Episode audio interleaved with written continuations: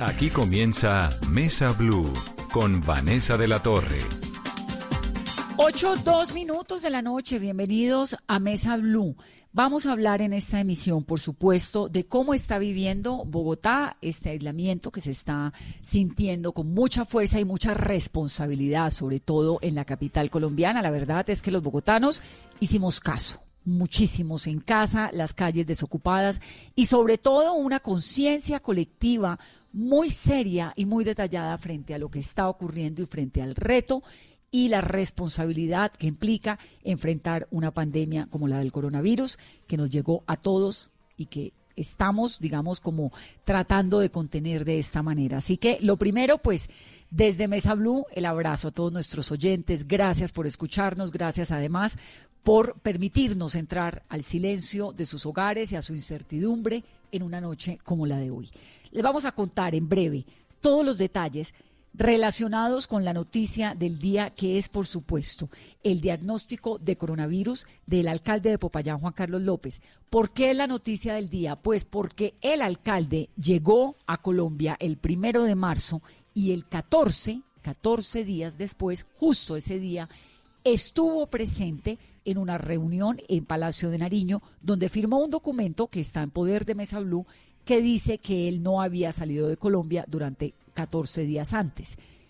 Y ese documento, pues la Fiscalía ya lo está investigando porque perfectamente puede ser decirle mentiras ¿no? al, al, Estado, a un documento oficial. Pero además, porque nosotros teníamos una entrevista pactada con él para el miércoles 11 es decir, 11 o 10 días después de que él llegara a Colombia, no tenemos muy claro a qué horas llegó, en Mesa Blue. La íbamos a grabar a las tres y media de la tarde.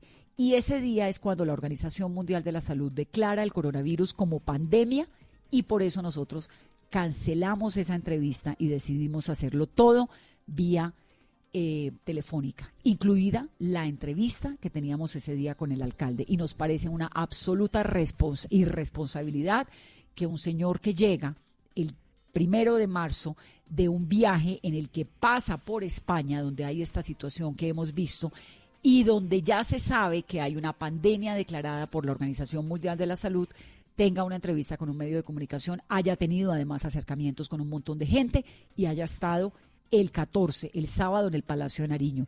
Como consecuencia de esto, ¿qué ocurre, Carolina? Pues que todos los que estuvieron allí presentes están en este momento preocupados, atemorizados y haciéndose el examen del coronavirus, incluido el presidente de la República. Vanessa, buenas noches. Sí, esa es la historia que se conoció anoche muy tarde, sobre las 11 y 44 de la noche, a través de Twitter. El alcalde de Popayán anuncia al país que había dado positivo en el coronavirus. Pero ¿cómo comienza esta historia, Vanessa? Estuvimos haciéndole seguimiento a las redes sociales del alcalde y él publica una fotografía el 26 de febrero en compañía de la secretaria de la Mujer de Popayán, Diana Carolina Cano.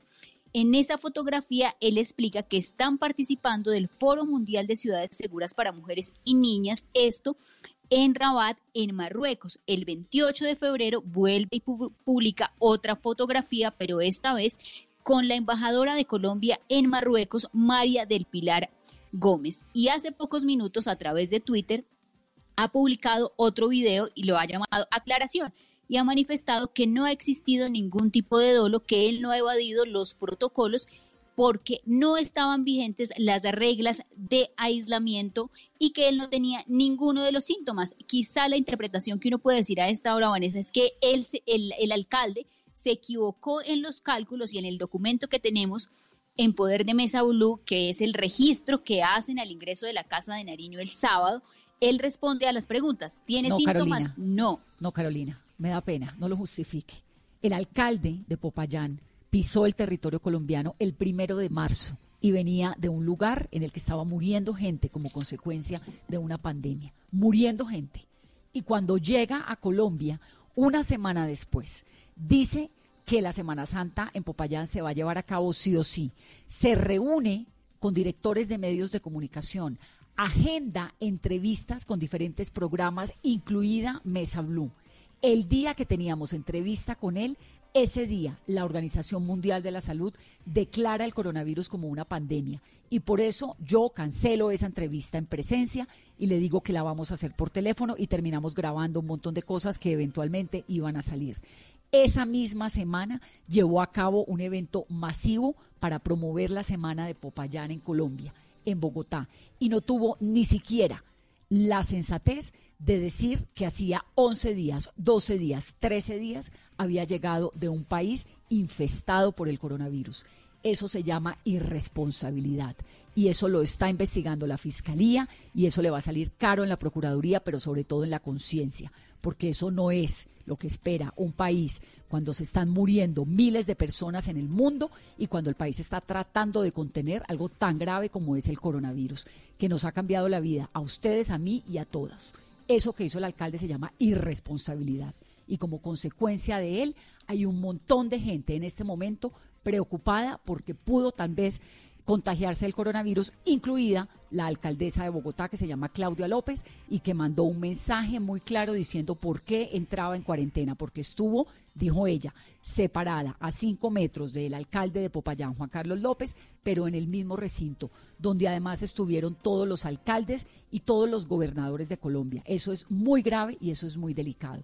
Esa lista se las voy a llevar ahorita en breve pero quiero en esta noche, cuando son las ocho y nueve minutos, que escuchen esto, que son los aplausos que se están sintiendo por Bogotá, por Medellín y por diferentes ciudades de Colombia a los médicos, a las bacteriólogas, a las enfermeras, a todos los funcionarios de los servicios públicos de sanidad, los servicios de sanidad de Colombia, cuando los ciudadanos les dicen gracias y ánimo. Escuchen esto.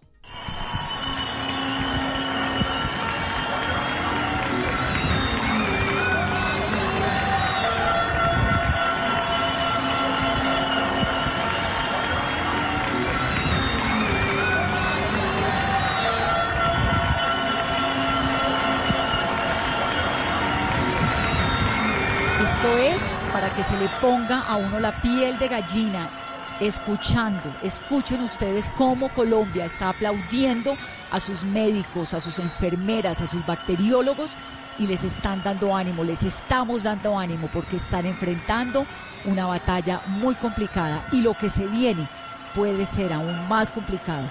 Lo del coronavirus no es un juego, se está muriendo gente, se está muriendo mucha gente en el mundo y eventualmente en Colombia vamos a empezar a despedir a muchas personas que queremos por cuenta de este virus tan doloroso que tenemos. Escuchemos nuevamente, Otto, por favor, esos aplausos porque es el homenaje al cual nos sumamos esta noche.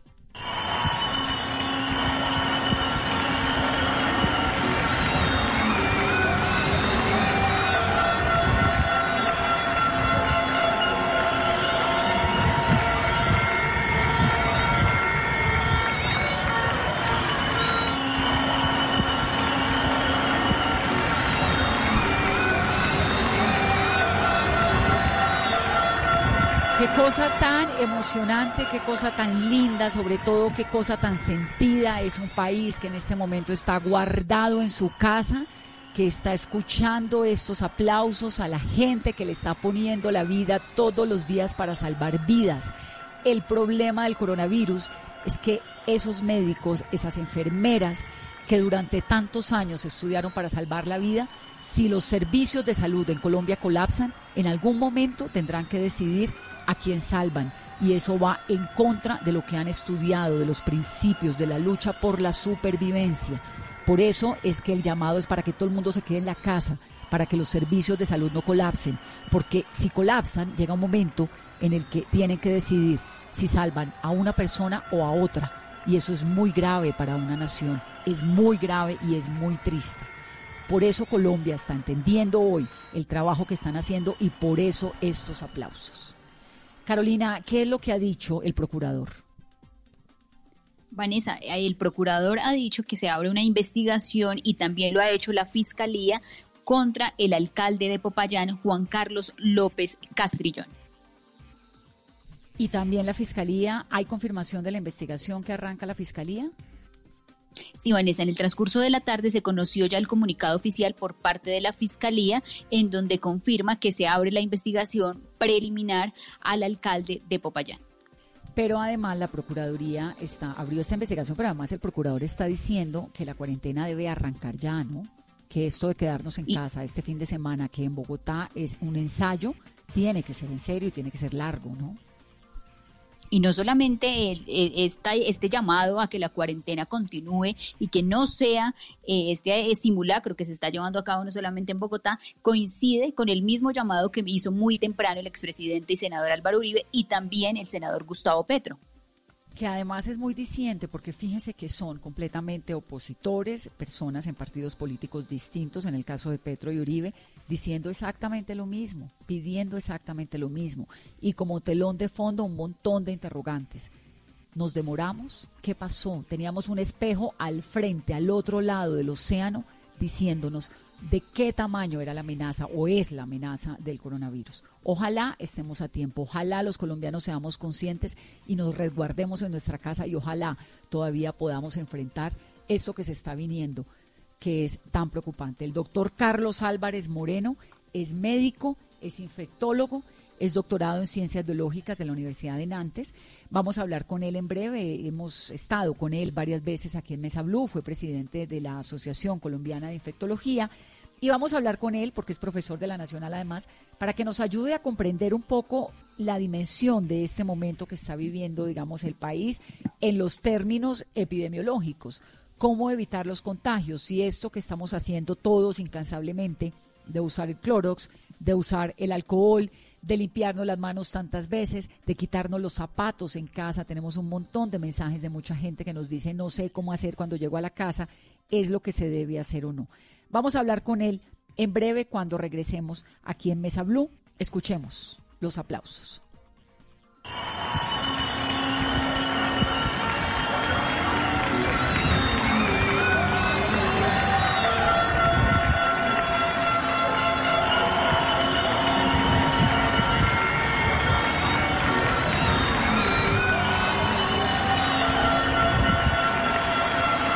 8.14, vamos a la pausa en Mesa Blue. 8.15 minutos de la noche, doctor, bienvenido a Mesa Blue, me encanta tenerlo, doctor Álvarez. ¿Me escucha, doctor Álvarez? Sí. Qué gusto tenerlo en Mesa Blue, bienvenido. Buenas noches, Vanessa. Doctor Álvarez, hay un montón de gente que nos escribe constantemente sobre preguntándonos si lo del Clorox sirve, que si lo del alcohol sirve, los desinfectantes sirven. Usted, que es un experto en infectología, que sabe cómo se manejan estos virus, a estas alturas de la situación colombiana, ¿qué puede hacer la gente? No, yo creo que el, principal mensaje que, que hay que seguir trabajando fuertemente es hay que estar alerta, calma pero hacer las cosas bien. Y básicamente los, la manera de contraer este virus, pues básicamente si el virus llegara a entrar a la casa nuestra, los desinfectantes usuales son suficientes para matarlo. Es decir, es suficiente que uno le destruye el, el virus cuando utiliza un desinfectante común. Incluso el agua con jabón es suficiente. Lo importante es lavarlo, hacerlo frecuentemente. Si yo desinfectaba previamente una vez al día, una vez cada dos días, aquí me toca hacer una limpieza mucho más frecuente y aquellos materiales que son sensibles, utilizar el teclado el, teclado del computador, cosas comunes, hay que hay que hacer el lavado eh, o la limpieza mejor frecuente con desinfectantes, incluyendo como les acabo de decir, si, eh, si se puede en la superficie agua con jabón, pero el clorus o cualquier otro desinfectante comercial es suficiente. La idea, doctor Álvarez, es que uno no salga a la calle pero hay personas, por supuesto, que deben salir por una u otra razón, de pronto ir a comprar algo, lo que sea. Esto de quitarse los zapatos en la puerta de la casa, ¿es necesario quitarse la ropa cuando uno llega a la casa y bañarse? Yo diría que depende de la situación, porque a veces podría ocurrir, depende del trabajo de lo que estoy haciendo, donde va a tener bastante contacto con muchas personas, pero si yo salgo de mi casa, voy a la tienda del barrio a comprar el pan, y regreso, pues probablemente no tiene que hacer nada de este tipo de cosas. Si yo estoy en un sitio donde voy a estar en contacto con mucha gente, en el cual no sé si me están tosiendo en mi ropa, cosas por el estilo, pues la recomendación sí sería uno quitarse la ropa de su casa, de su casa. Porque sí es posible que alguien pudiera toser en mi espalda y pudiera tener eh, el estar eh, contaminado y podría transmitirme el virus, pero eso como no hay una recomendación directa como tal. Lo importante y lo más frecuente sí es lo que, lo que hemos hablado siempre y que hay que no olvidarse el lavado de manos, es la estrategia eh, poderosa. Lo de la ropa es, eh, como acabo de decir, puede ser circunstancial y uno podría hacerlo y estaría bien. Doctor, y por ejemplo, ¿cuánto puede permanecer el virus en la ropa, en el celular, en una agenda, en un esfero? Hasta ahora están en los primeros datos y uno también hemos podido colegir con otros coronavirus de la misma familia, como primos hermanos. En general, creo que el concepto importante es que en algunas superficies puede durar minutos u horas, dos horas, y en algunas puede durar mucho más tiempo, cinco, tres, cinco días. ¿De qué depende eso? Depende de las características del material y depende también de las condiciones de humedad que pueda tener en un momento el ambiente. Entonces, por eso es importante que aquellas superficies en las cuales uno puede tener, haber tenido contacto o puede contaminarse, la importancia de agregar la desinfección. Por ejemplo, lo que acabas de decir, el celular. ¿Ya se conoce cuánto tiempo puede durar? Porque, por ejemplo, en esta época de aislamiento, uno está casi las 24 horas con el teléfono en la mano. Sí, claro, pero la importancia es que si uno lo desinfecta, pues inmediatamente se muere. Entonces el virus sí puede estar en el celular, yo puede ser que me haya contaminado y tenga el celular con el virus, pero si le aplico un desinfectante o alcohol, inmediatamente va a morir. no hablamos de morir los virus, que los virus no mueren, sino pierden su capacidad de transmisión. Entonces, se destruyen. Entonces, clave estar lavando, limpiando, digamos, ¿no? Como, como acelerar y, volver mucho más constante todo este proceso de, desinfección. Doctor Álvarez, ¿qué se sabe hoy en día del coronavirus? Digamos, ustedes los científicos pues han ido avanzando un montón a kilómetros con todo esto. ¿Qué se sabe en este momento de ese virus? Hay quien cree que está en el aire. digamos que es un punto importante. Yo no, y me, han dicho muchas veces que si uno sale al parque y, toma aire puede encontrarse con el coronavirus. No, eso es la, la, la probabilidad es extremadamente bajo, no existe. Realmente el virus viaja muy corto, el virus necesita otras células como las células humanas para mantenerse. Entonces cuando está en el aire es cuando estamos cerca de una persona por un tiempo prudencial. Si yo estoy a menos de dos metros de distancia por más de 15 minutos, es donde yo podría alguien estar tosiendo, respirando, y esas goticas podrían caerme en mi cara y podría infectar. Si no estoy a esa distancia, estoy a 5 metros, 10 metros, pues en este escenario no tiene la posibilidad de transmitirse o quedarse en el aire. Y lo otro es que si hay una persona, si en el caso que tengamos alguna persona familiar nuestro, un amigo sospechoso, va alguien eh, y estuvo en una habitación, lo importante es ventilar la habitación, que le entre aire y con eso probablemente, pues si hay algún virus, pues, se dispersaría y la posibilidad se acabaría para uno al entrar a esa habitación. Un gran interrogante de las personas que duermen o conviven en la misma casa, porque además la población colombiana, pues hay un porcentaje altísimo de personas que comparten el mismo cuarto, ¿no? Familias enteras que viven en un solo cuarto. Con alguien que tal vez haya durante el día tenido algún tipo de contacto con alguien con coronavirus. ¿Cómo tiene que ser ese manejo en una misma habitación o en una misma casa con alguien que esté en posibilidad de contacto? Sí, si una persona está eh, hay dos cosas importantes. Lo importante es una persona que llega de la calle, pero no tiene coronavirus, pues no, lo importante es que llegue y haga limpieza de lo que estamos hablando eh, de cuando entra a su casa. La otra situación es que llegue a la casa y esté allá con una persona que está sospechosa o que le han confirmado el coronavirus. Y en ese escenario, pues lo importante es hasta donde sea posible no estar en una habitación. Pero como, como sabemos muchas veces no es posible porque eh, las condiciones de una familia nuestra podría ser que tenga que estar en la misma habitación con una persona. Si llega a llegar a pasar este, por lo menos lo importante es estar a una distancia prudencial que debe estar más de dos metros de distancia. Y lo importante es que las zonas que son comunes, como el baño, por ejemplo, o la, el comedor, o, la, o la, incluso la vajilla, pues se haga la limpieza con agua y jabón suficiente para que esos posibles sitios en comunes eh, puedan eliminar el virus en el caso que que lo hubiera. Doctor Álvarez, por ejemplo, en lo que está pasando y la noticia ha girado hoy en torno a la situación del alcalde de Popayán. Hemos visto en redes sociales muchas fotos de todas las personas que tuvieron en contacto, pero por ejemplo, la mesa en la que estaba sentado el alcalde de Popayán el sábado en la Casa de Nariño y todos los alcaldes y gobernadores a su alrededor, ¿qué tan alta es la probabilidad de que ellos también estén contagiados?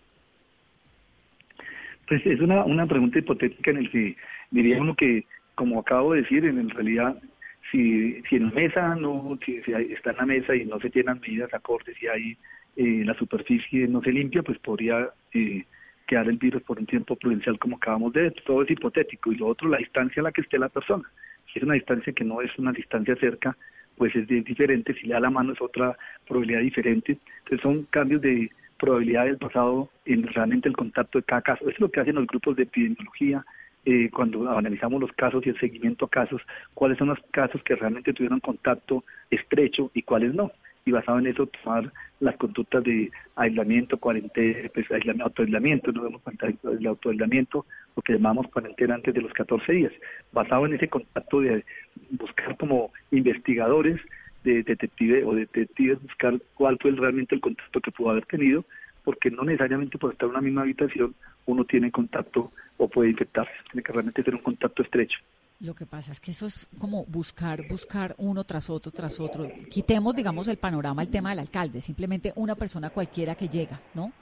Que además es portador, se reúne con otra, el otro con otro, con otro, con otro. El, el, la característica de este virus que se contagia sin tener síntomas, Hoy en día, después de todos estos días y todas estas investigaciones y estas consecuencias que ha habido en otros países y pues que está entrando al nuestro, ¿sigue siendo igual? Digamos, ¿sigue siendo un virus que se transmite sin siquiera tener síntomas? Sí, ese es uno de los problemas que, que, ocurre con este virus. Infortunadamente, eh, entre más síntomas tenga la persona, se, se cree que más se transmite, pues más elimina el virus pero una persona asintomática también en este caso podría, los primeros dos síntomas, los primeros dos días, pero que no tiene síntomas todavía una persona, podría transmitir el virus. E incluso una persona que nunca hace síntomas, como una de las primeras familias que de China demostró que tiene el virus. Entonces, eh, a pesar de que nunca hizo síntomas. Eso es una dificultad para cualquier eh, sistema de vigilancia epidemiológica, es decir, para poder detectar a todos los posibles casos eh, enfermos y, lo, y dificulta el control porque los sistemas de vigilancia para contener, como está haciendo Colombia ahora, es concentrado en las personas enfermas o los que tienen contacto con las personas enfermas. Pero si hay alguna persona que no tiene síntomas y que potencialmente podría o, o potencialmente tuviera el virus, pues esas, esas personas escapan a los sistemas de salud. Doctor, tengo un montón de mensajes que nos están llegando a través de las redes sociales. Hay quienes hablan, por ejemplo, las, las personas que tienen eh, bajan las defensas por patologías previas, por algún tipo de enfermedad previa. ¿Para ellos hay más vulnerabilidad de contagio o es igual o tienen que tener unos cuidados especiales? Sí, yo creo que las personas que de por sí tienen las defensas bajas por otras patologías, porque tienen eh, toman medicamentos que van a defensas o porque tienen otras condiciones eh, de salud, es importante que tienen que extremar más sus cuidados. De por sí hay que extremar sus cuidados porque pueden estar susceptibles a este y a otros virus, ¿no? Y otras bacterias incluso. Pero acá pues toca hacer extremar mucho más sus cuidados. Yo creo que es un grupo también, hemos hecho énfasis en las personas mayores de 70 años, eh, pero incluso eh, a las personas que tienen otras condiciones de salud, que tienen las defensas bajas, pues también entrarían con un grupo que hay que tener cuidado y extremar las medidas. Y los familiares y amigos de estas personas también extremar cuidados en, el momento de ir a visitarlas o estar cerca, porque estamos en el aislamiento eh, ya en general, pero pues a veces se nos olvida. Entonces es importante tenerlo en cuenta. ¿Cómo se sube uno a las defensas, doctor Álvarez? Difícil difícil porque en realidad la parte de la nutrición, una buena nutrición, y la nutrición no es comer mucho, sino comer bien, comer sano.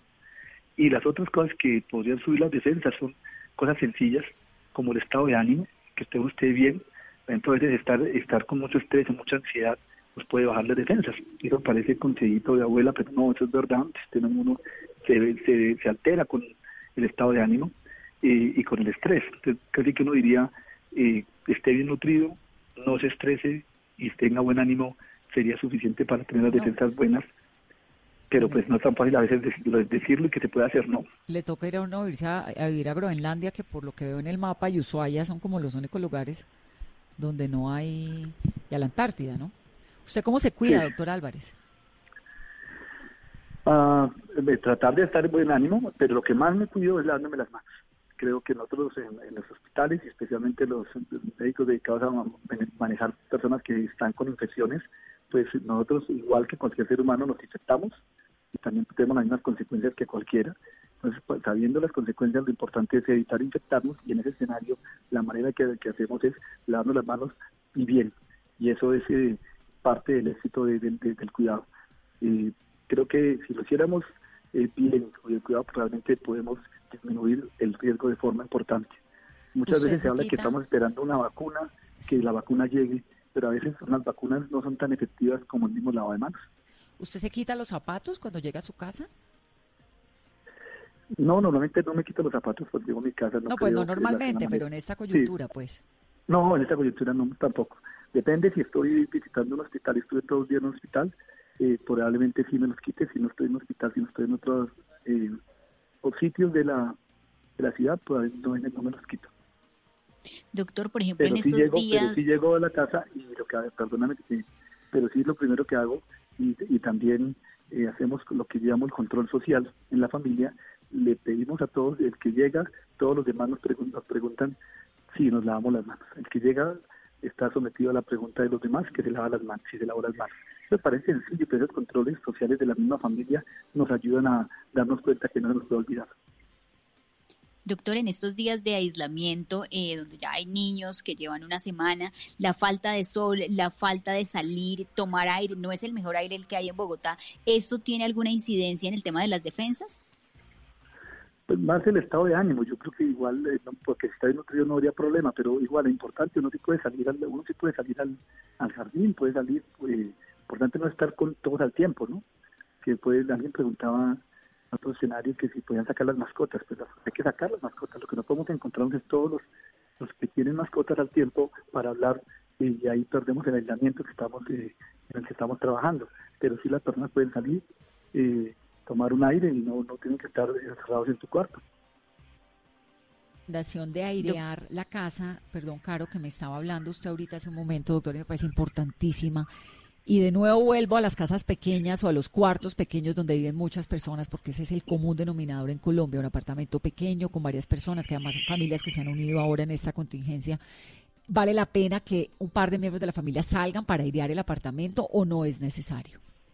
Yo creo que los, departamentos hay que ventilarlos, entonces para que vale la pena que se hagan las, las ventanas y se airee el apartamento, que entre aire fresco. Es una muy buena eh, estrategia para mantener el aire pues por lo menos está circulando y no en el caso que hubiera algo en alguien de la familia eh, enfermo, pues que quedaba del aire. Creo que eh, de forma preventiva tener la circulación del aire es una buena, una buena estrategia. Doctor, las mascotas, ahora que hablamos de sacar a los animales, porque obviamente los perros necesitan salir, cuando llegan de nuevo a la casa, ¿hay que limpiarle las patas? ¿Lavárselas con jabón vale la pena?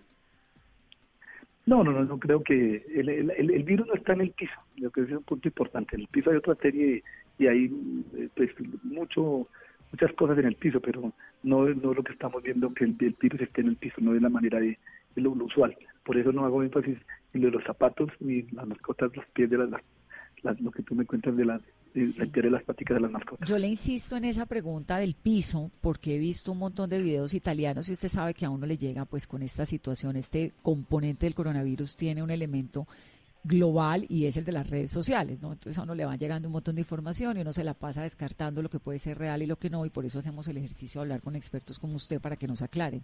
Entonces hay un montón de gente que dice, mire, en Italia están lavando los pisos de las calles y de las plazas porque el virus se queda en el piso, en el cemento incrustado. ¿Eso es verdad o no? Pues digamos que cuando se empieza a hacer eh, la, toda la estrategia de limpiar limpiar y desinfectar todas las áreas, eh, yo creo que hay que también... En, ser racional en cómo es la forma como se transmite el virus y cómo tienen, dónde están los, virus. Eh, poder decir que en ninguna pared de la calle eh, puede haber un virus, pues no, uno lo, eso sería mentiroso. Pero en general lo que tenemos que hacer es énfasis en lo que realmente tiene evidencia científica y en lo que realmente tiene mayor impacto. Pues cuando hay muchas medidas, yo creo que hay que concentrarnos en esas medidas que realmente son las que sí logran impactar y disminuir. De pronto hay otras que podrían hacerlo, pero muy poco, y de pronto es más el desgaste que lo que puede hacer. Doctor, y por ejemplo, ¿qué recomendaciones se le puede dar a un paciente que nos está escuchando, está en casa, tiene coronavirus? ¿Cómo se puede complementar su dieta? Y adicional, ¿qué es lo que está pasando también? Porque hemos escuchado casos de pacientes que salen de su periodo de transición del coronavirus, vuelven y les practican la prueba y les vuelve a dar positivo. Bueno, aquí la, la primero es la persona que, que tiene la infección del coronavirus. Tener en cuenta primero que 80% de los casos, es un número mágico, pero es así, son leves. Es decir, las personas es como cuando tenemos una, hemos tenido otra gripa, en el cual pues estamos en tu en la casa, podemos tomar agua panita caliente con limón, estar tranquilos, el ánimo y nos va, va a estar bien.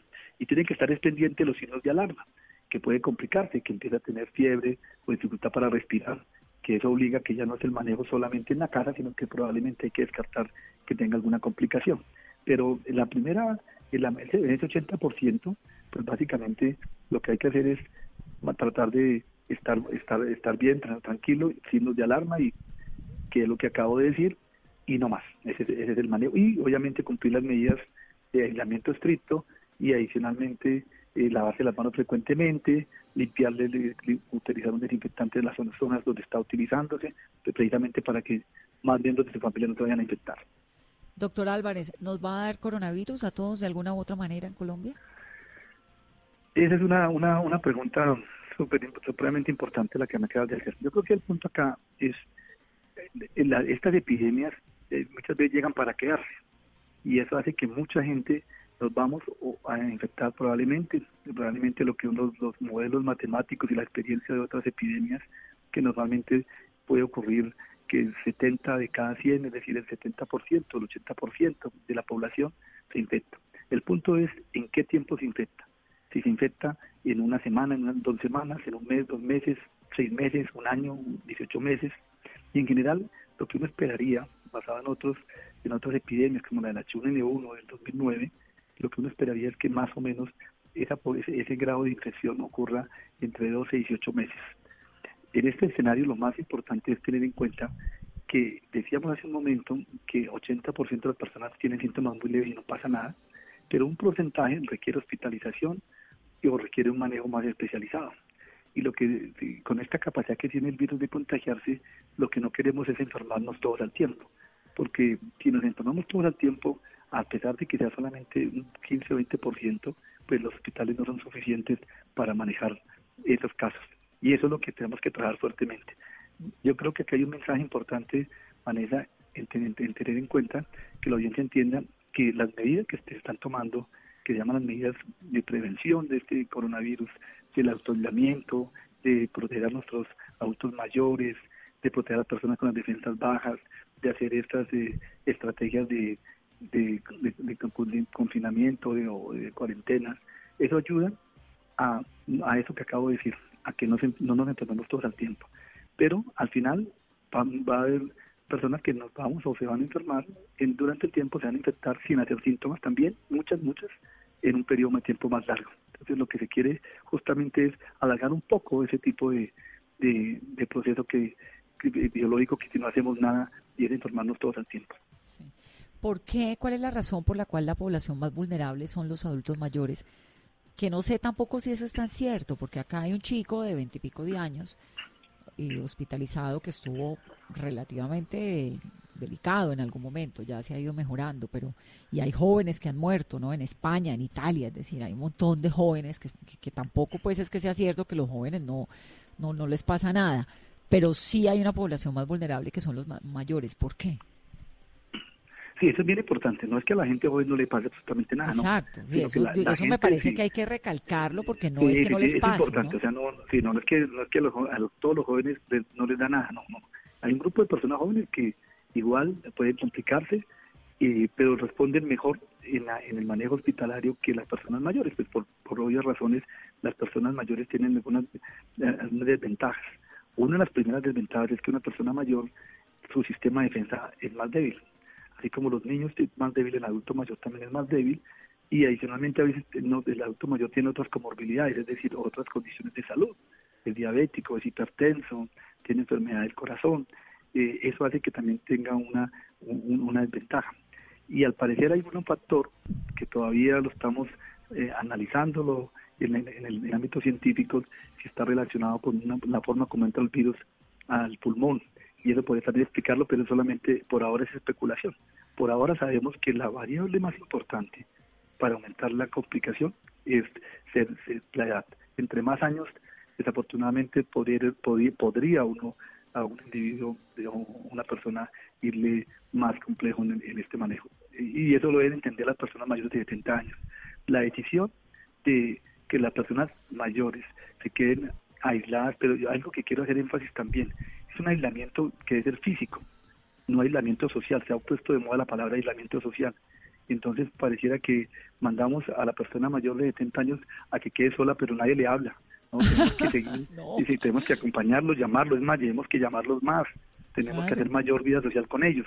Eh, que no podemos tener un aislamiento, un contacto físico, sí, pero otros sí hay que estimular porque eso también nos puede ser que nuestros abuelos, nuestros papás entonces se nos depriman o también eh, están casi que una cara por cárcel, ¿no? también es un tema que también tenemos que entender que estar uno aislado, asistir en unas buenas condiciones, eh, no es fácil, que uno no pueda salir, no pueda tener libertad, eso tiene una, una presión también para eh, nuestro sistema mental. Y ahí entra, claro, ahí entra a relucir lo que usted nos está diciendo, ¿no? De lo que usted nos está hablando y es hace un momento de, cómo el estado anímico es determinante en la forma como el cuerpo responde ante una situación como esta. Ya para despedirlo, porque además yo sé que usted tiene una reunión ahora y le agradezco un montón un viernes a esta hora, tan ocupado que está, doctor, a hablar con nosotros y responder las inquietudes nuestras y también de los oyentes.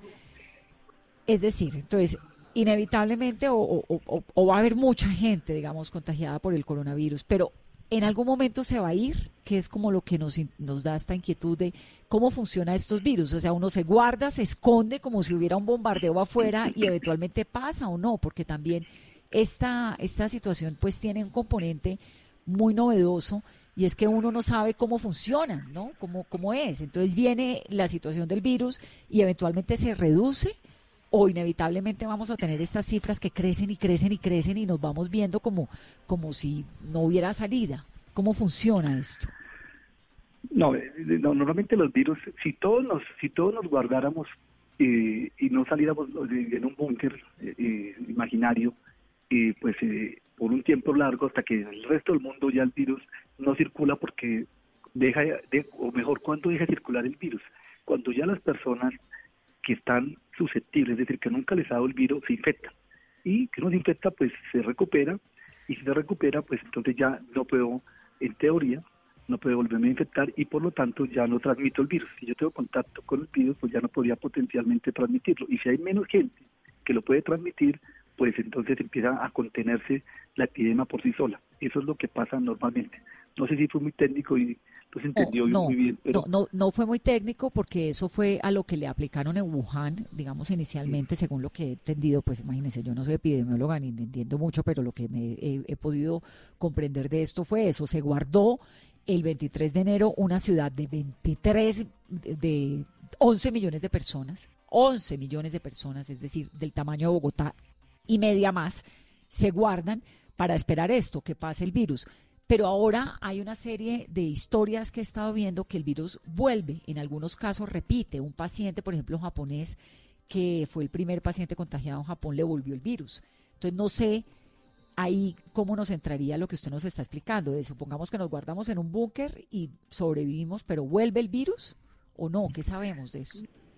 Sí, por ahora esos son esos dos casos que hay, o tres que hay en la literatura, son todavía especulativos porque pueden haber pasado muchas cosas detectaron otra vez el material genético del virus, no significa que esté infectado, o puede ser que la persona no se le han detectado una vez y luego se lo detectaron. Es un tema más técnico que no, que yo creo que en este momento todavía no tenemos esa respuesta. Lo más lógico es que la persona que se infectan queden curados. Eso es lo que tenemos hasta ahora. Vamos a ver si esta respuesta yo creo que la vamos a tener en este siguiente mes. El problema que tiene esta ciudad, eh, que tampoco lo sabemos, es qué pasa ahorita que la gente vuelva a la vida otra vez, es decir, la ciudad quedó en cuarentena durante dos meses y hasta ahora está empezando a tratar de reempezar otra vez las actividades. Cuando las actividades empiecen, lo que esperamos desde el punto de vista epidemiológico, ojalá nos equivocáramos, pero lo que esperamos ver es que otra vez más personas se van infectando. O sea, las personas que no les dio en este porque estuvieron guardadas, pues si se exponen otra vez aquí a personas con el virus, pues les va, se van a infectar. Y de pronto lo que hace es retrasarse un poco esa curva. Entonces, eh, pero ya los, pero ya China está mejor preparada, entonces eso también es parte de, lo que se hace, ¿no? Eh, eh, y eso puede ayudar como una, como una estrategia, es demorar un poco y en los países donde hay estaciones eso puede ser útil porque los virus como estos se transmiten en el frío. Cuando empieza a pasar el frío, pasa al, la primavera, lo que esperaríamos es que haya menos transmisión de virus y en el verano no haya transmisión. Lucky Land Casino asking people what's the weirdest place you've gotten lucky? Lucky? In line at the deli, I guess? Aha, in my dentist's office. More than once, actually. Do I have to say? Yes, you do. In the car before my kids' PTA meeting. Really? Yes. Excuse me, what's the weirdest place you've gotten lucky? I never win and tell. Well, there you have it. You can get lucky anywhere playing at LuckyLandSlots.com. Play for free right now. Are you feeling lucky? No purchase necessary. Void where prohibited by law. 18 plus. Terms and conditions apply. See website for details.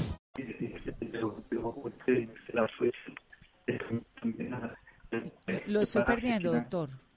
¿Se me está moviendo? Doctor Moreno, Álvarez, ¿lo estoy perdiendo? Aló, yo te escucho bien. ¿Me escuchas bien? Sí, ya, ya. Es que estaba perdiendo un segundo. Entonces, me estaba comentando lo de lo de las estaciones. En ese orden de ideas, mantener la casa más caliente ayuda en algo? Podría. Una casa caliente porque la temperatura sí ayuda a tener el, el virus más eh, perdón, la temperatura, entre más alta sea la temperatura, disminuye la, la posibilidad que el virus se pueda transmitir y la humedad. Entre más húmedo es peor. Es decir, para no confundir, entre más húmedo y más frío, el virus puede sobrevivir más, más tiempo. Entre Entonces más hay que tenerlo seco y caliente. Exactamente. Eso me parece importante, seco y caliente. Ahora sí, y ya para terminar, discúlpeme la extensión, pero realmente está muy interesante esta conversación. Si volvemos a la teoría del búnker, todos nos guardamos en la casa, como para entender qué es lo que están haciendo los gobernantes locales y en, Colombia. Todos nos escondemos, nos guardamos. El virus sigue por ahí propagándose. Nos estamos guardando para qué? Para que no nos enfermemos todos al mismo tiempo, es lo que usted nos explica inicialmente. Pero tarde o temprano el virus se va a ir o no eh, va a demorarse un tiempito. Lo que también esperamos ganar tiempo es en tener un tratamiento que pueda ser efectivo y en que tengamos una vacuna. Eso, eso es parte también que creo que es importante que todos lo entendamos, porque a veces se generan falsas expectativas de qué es lo que se logra con algunas cosas y que uno diga vamos a, a nos guardamos 15 días y entonces ya de 15 días volvemos a la vida normal. No, yo creo que aquí hay que tener en cuenta que esto nos va a cambiar nuestros comportamientos y nuestra forma de hacer muchas cosas. Y también yo lo veo como una oportunidad para a partir de esta situación de crisis también cambiar nuestra forma de trabajar, nuestra forma de estudiar, nuestra forma de relacionarnos. Probablemente la, las cosas interesantes que eh, la, parte social que tenemos los latinos, los colombianos, pues sí hay que cambiar por lo menos durante un tiempo, porque esto no es, dejo de saludar de beso esta semana y la otra semana sí lo puedo hacer, no, esto no es tan, no, no es tan sencillo ni es tan rápido. Y es importante que lo, que lo tengamos claro. Eso me parece importante, un poco de paciencia, ¿no? Esto no es una cuestión de una semana ni dos. Paciencia. Perfecto. Bueno. Doctor, le agradezco mucho estar con nosotros en Mesa Blue. Es viernes, descanse, cuídese y ojalá la próxima vez que volvamos a hablar sea para hablar de cosas mucho más agradables. Gracias. Claro que sí. Hasta luego. Hasta luego. Es el doctor Carlos Álvarez, es médico infectólogo, como lo saben y les contamos al comienzo. Es doctorado en ciencias biológicas de la Universidad de Nantes en Francia y fue presidente de la Asociación Colombiana de Infectología. Otto, ¿me tengo que ir a break o puedo seguir rapidito? Break, vengo en breve. Esta es María Paz, que hace parte ahora de la mesa de Blue Radio, como todos los niños colombianos de Mesa Blue que nos están mandando a través de sus padres sus audios de cómo están viviendo estos días y los vamos a seguir poniendo todas las noches. Bueno, Juan Esteban, Juan Esteban Silva del Servicio Informativo de Blue, ha estado siguiéndole paso a paso a la situación de Bogotá hoy, Juan. Hola Vanessa, buenas noches. Sí, quiero contarle que el balance entregar, de hecho, Vanessa, la alcaldesa Claudia López, pues es bastante positivo en este primer día de simulacro vital obligatorio.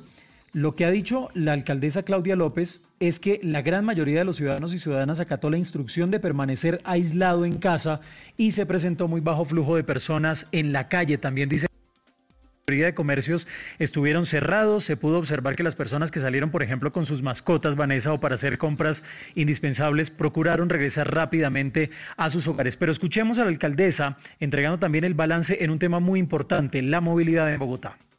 Obviamente la siniestralidad de vehículos y de accidentes de la ciudad cayó, maravillosamente, digamos, otra manera de salvar vidas. Eh, solo tuvimos ocho siniestros viales en la ciudad a lo largo del día.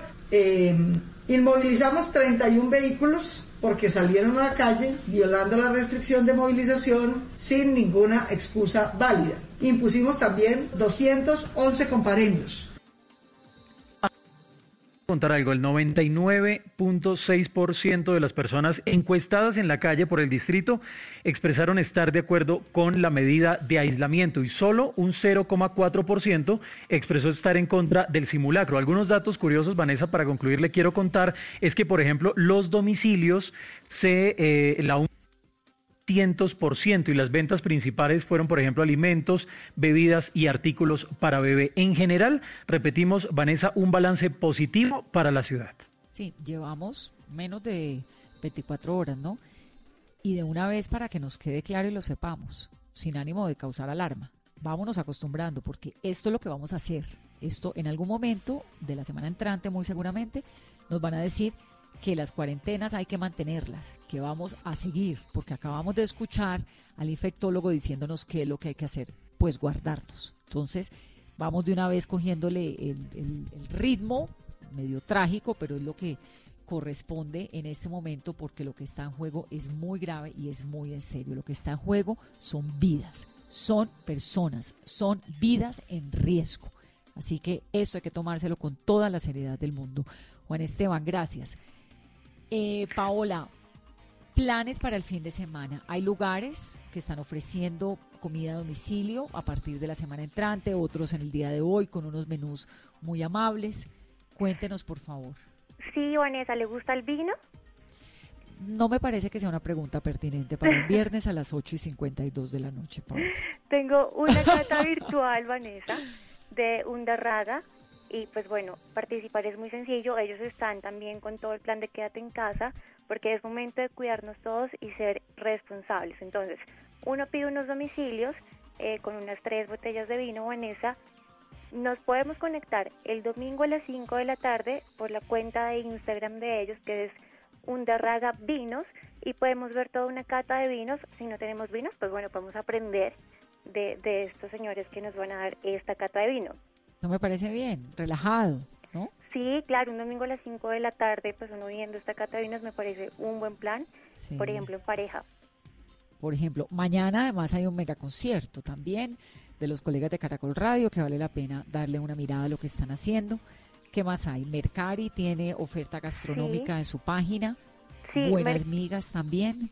Mercari, que es una empresa dedicada a la producción artesanal de alimentos, eh, pues especializada en todo el tema de pastelería y, panadería, tiene una nueva línea de productos congelados para hornear en casa y disfrutar pues con toda la familia. Ellos también se unen al plan de Yo me quedo en casa y tienen una variedad de productos congelados.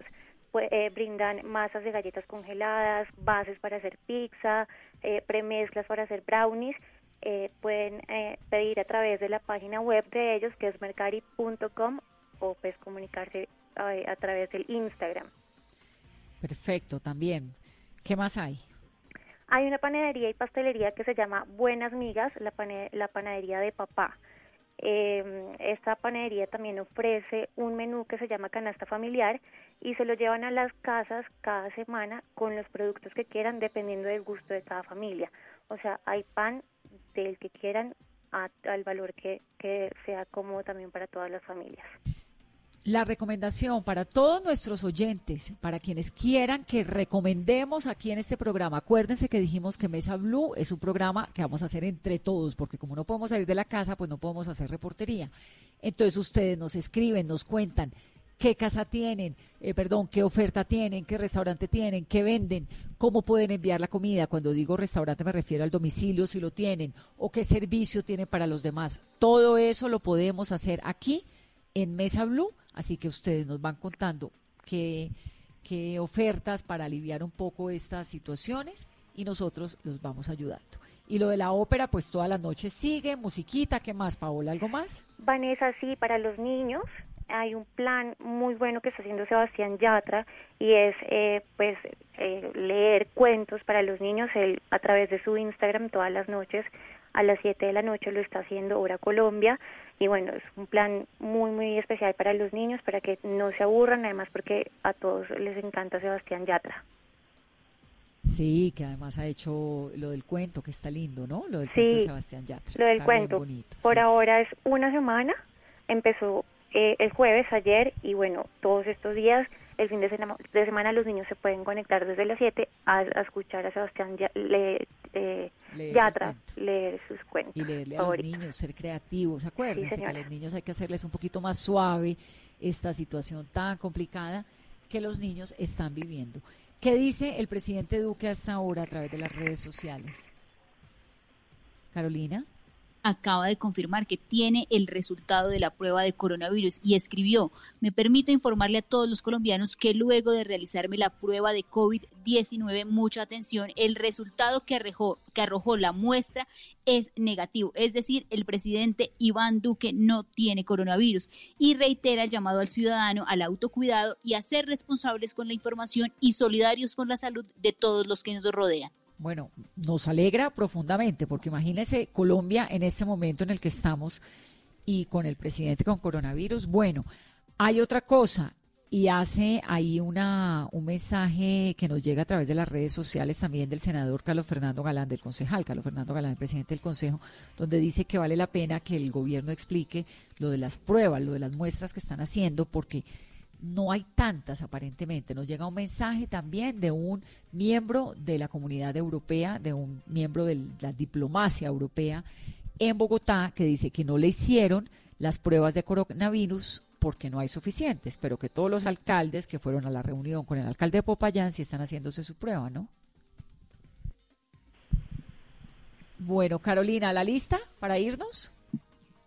Si quieres, leemos la lista, Vanessa. Pues me parece que sí. La lista de los que estaban rápidamente en la reunión de alcaldes y gobernadores del 14 de marzo, la vicepresidenta, el jefe, la jefa de gabinete, María Paula Correa, la ministra del Interior, el ministro de Salud, el ministro de Trabajo, el ministro de Comercio, la ministra de Educación, el ministro de Vivienda, la ministra de las TIC, la ministra de Transporte y la ministra de Cultura. Empezando por ahí. Funcionarios del gobierno estaba el director del Departamento Nacional de Planeación, Luis Alberto Rodríguez, el jefe de mensajes y discursos de la Casa de Nariño, Alejandro Salas, el consejero presidencial para las regiones, la consejera Karen Abudinen, también estaba el viceministro de Salud Pública y de Prestación de Servicios Alejandro Moscoso, el, el viceministro de Agua y Saneamiento Básico, el gerente de frontera con Venezuela de la presidencia Felipe Muñoz, el representante de la Organización Panamericana para la Salud, Marta Lucía Ospina, la alcaldesa de mm, Bogotá, Claudia López, que como vimos en el transcurso de la tarde, publicó las fotografías y todo lo que fue el procedimiento eh, del momento en el que le realizaron la prueba de COVID-19, Vanessa. Los gobernadores de Antioquia, Amazonas, Arauca, Boyacá, Caquetá, Córdoba, Cundinamarca, Guainía, Guajira, Guaviare, Huila, Norte de Santander, Quindío, San Andrés, Santander, Sucre, Tolima, Valle del Cauca, Baupés, Bichada, Arauca, Armenia, eh, los alcaldes de Arauca, de Armenia, de Barranquilla, de Bucaramanga, de Cartagena, de Leticia, de Medellín, de Mitú, el delegado, el alcalde de Manizales, de Montería, el alcalde de Manizales no ha salido del país, pero se está practicando la prueba como todos ellos. De Montería, de Pereira, de Providencia, de Popayán, Puerto Carreño, Quibdó, Cali, Cincelejo, Tunja, Villavicencio, Riohacha, el secretario de Gobierno de Santa Marta y el encargado de Uribia en La Guajira. Esto para que nos demos una idea de la dimensión de lo que puede ser la transmisión de un coronavirus cuando usted no toma las medidas y la precaución suficiente. Toda esa gente, que significa el gobierno de Colombia, está haciéndose hoy en día pruebas para ver si están contagiados o no por cuenta del alcalde de Popayán, que de manera muy irresponsable no dijo que venía de un país donde hay una crisis tremenda por el coronavirus, que es España, y además mintió cuando llegó a la casa de Nariño y firmó un documento diciendo que no había salido de Colombia los últimos 14 días.